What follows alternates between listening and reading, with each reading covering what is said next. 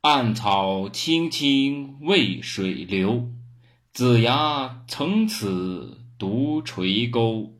当时未入飞熊照，几向斜阳探白头。各位朋友，大家好，今天为大家讲的故事的名字叫做《姜太公钓鱼》。西伯侯在囚禁的时候。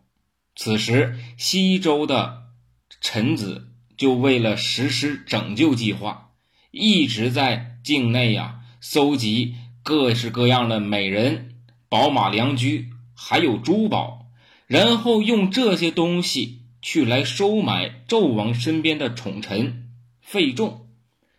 经过费仲的劝说，再加上摆在面前的美人和珠宝，纣王内心无比的快乐。于是他就对众人说：“要赎姬昌一样足矣。”便立刻下令释放了西伯侯姬昌。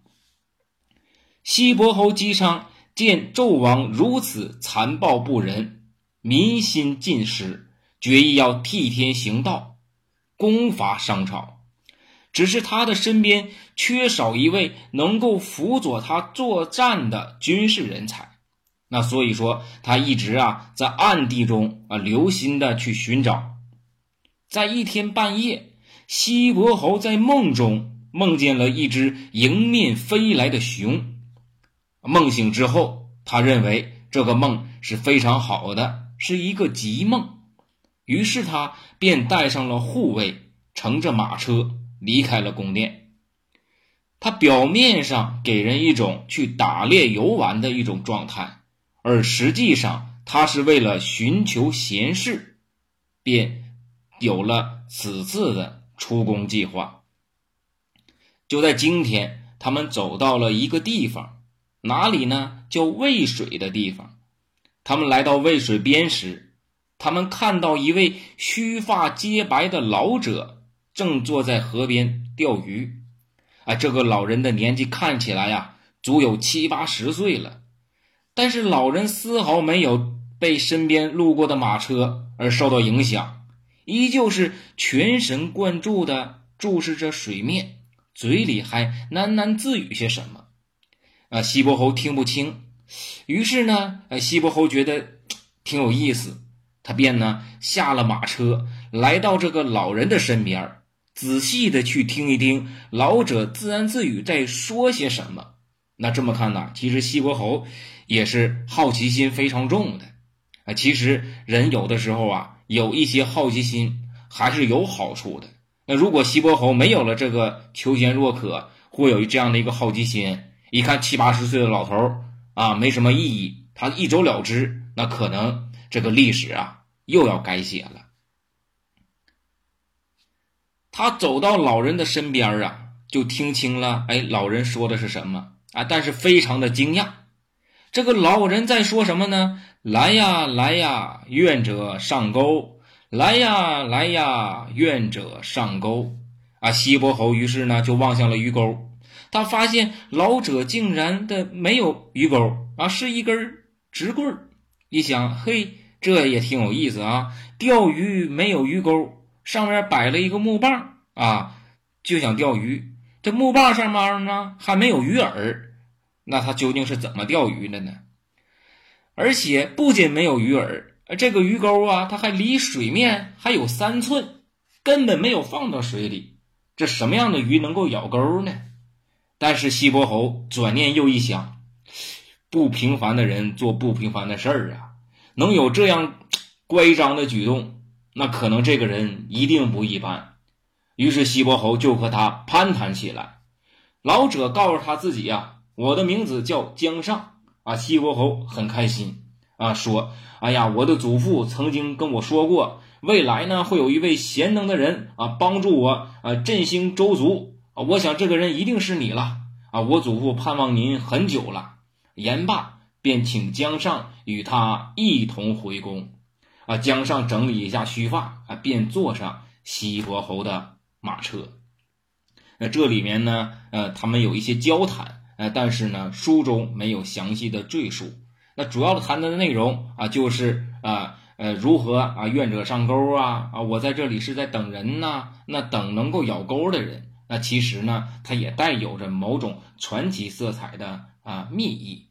那同样呢，在这个故事的背后，还有是姜尚要求啊西伯侯给他拉车啊，必须西伯侯拉啊。这个时候，西伯侯一直在拉这个车啊，最后呢拉了八百多步的时候啊，西伯侯实在没力气了啊，姜尚就此下车啊。于是呢，啊姜尚就对西伯侯说：“文王拉车八百步。”啊，周朝兴旺八百年，那就是说周朝的历史啊是有八百余年的一个历史啊。但是呢，啊，西伯侯一听啊，那不行，那我还要继续拉啊，我要多拉几步啊。但是呃，那个姜尚说了，密意已泄啊，已经没有用了。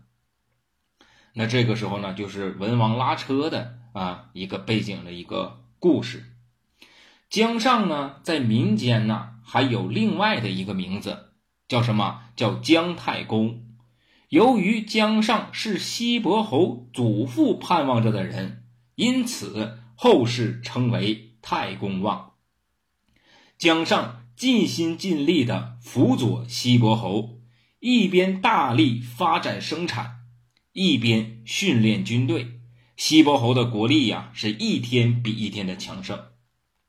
有一天，西伯侯问姜尚。现在讨纣王之前啊，我们应该先攻打哪个诸侯国呢？啊，姜尚说密须。这时有人提出了反对意见，说密须国的国君啊是个非常厉害的人物，恐怕我们敌不过。啊，江上说密须的国君荒淫残暴，早已众叛亲离，就算他再厉害，也没有什么可以怕的了。不久，西伯侯便出兵攻打密须。决战还没有开始，密须国的百姓就开始了暴动。他们将国君绑起来，啊，归附了西周。三年后，西伯侯再次出兵，这次攻打的是商朝西方最大的附属国从国，啊，今位于陕西丰水。灭掉从国后。啊，西伯侯就在原来的从国的土地上啊修筑城墙啊，将其选定为都城，名字定为丰邑。啊，短短的数十年，西伯侯将大部分的商朝统治的区域纳入自己的势力范围之内，同时也有越来越多的诸侯国前来归附。遗憾的是，西伯侯还没能够完成伐商大业。就病逝了。那这个故事呢，是一段历史。那同样呢，也很有很多的一些演绎呀，《封神传奇》呀，《封神榜》啊，也都演绎过。那这个故事，那主要我们也可以从两个方面来看。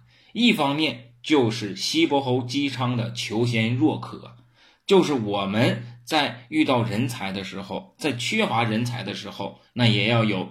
如西伯侯这样的精神，要去寻找啊属于我们的人才，能够一起成就事业的一个人。那另外一方面，那对于一个呃职业经理人的啊姜太公而言，那我们换一个角度而看，那就无论你多么大的年纪，那我们也要有自己的学识，也要有自己的德行。那不要认为自己的年纪比较大了啊就没机会了，只要。有这样的一个信念，什么时候我们都有成功的机会。好，谢谢各位，今天的故事就讲到这里。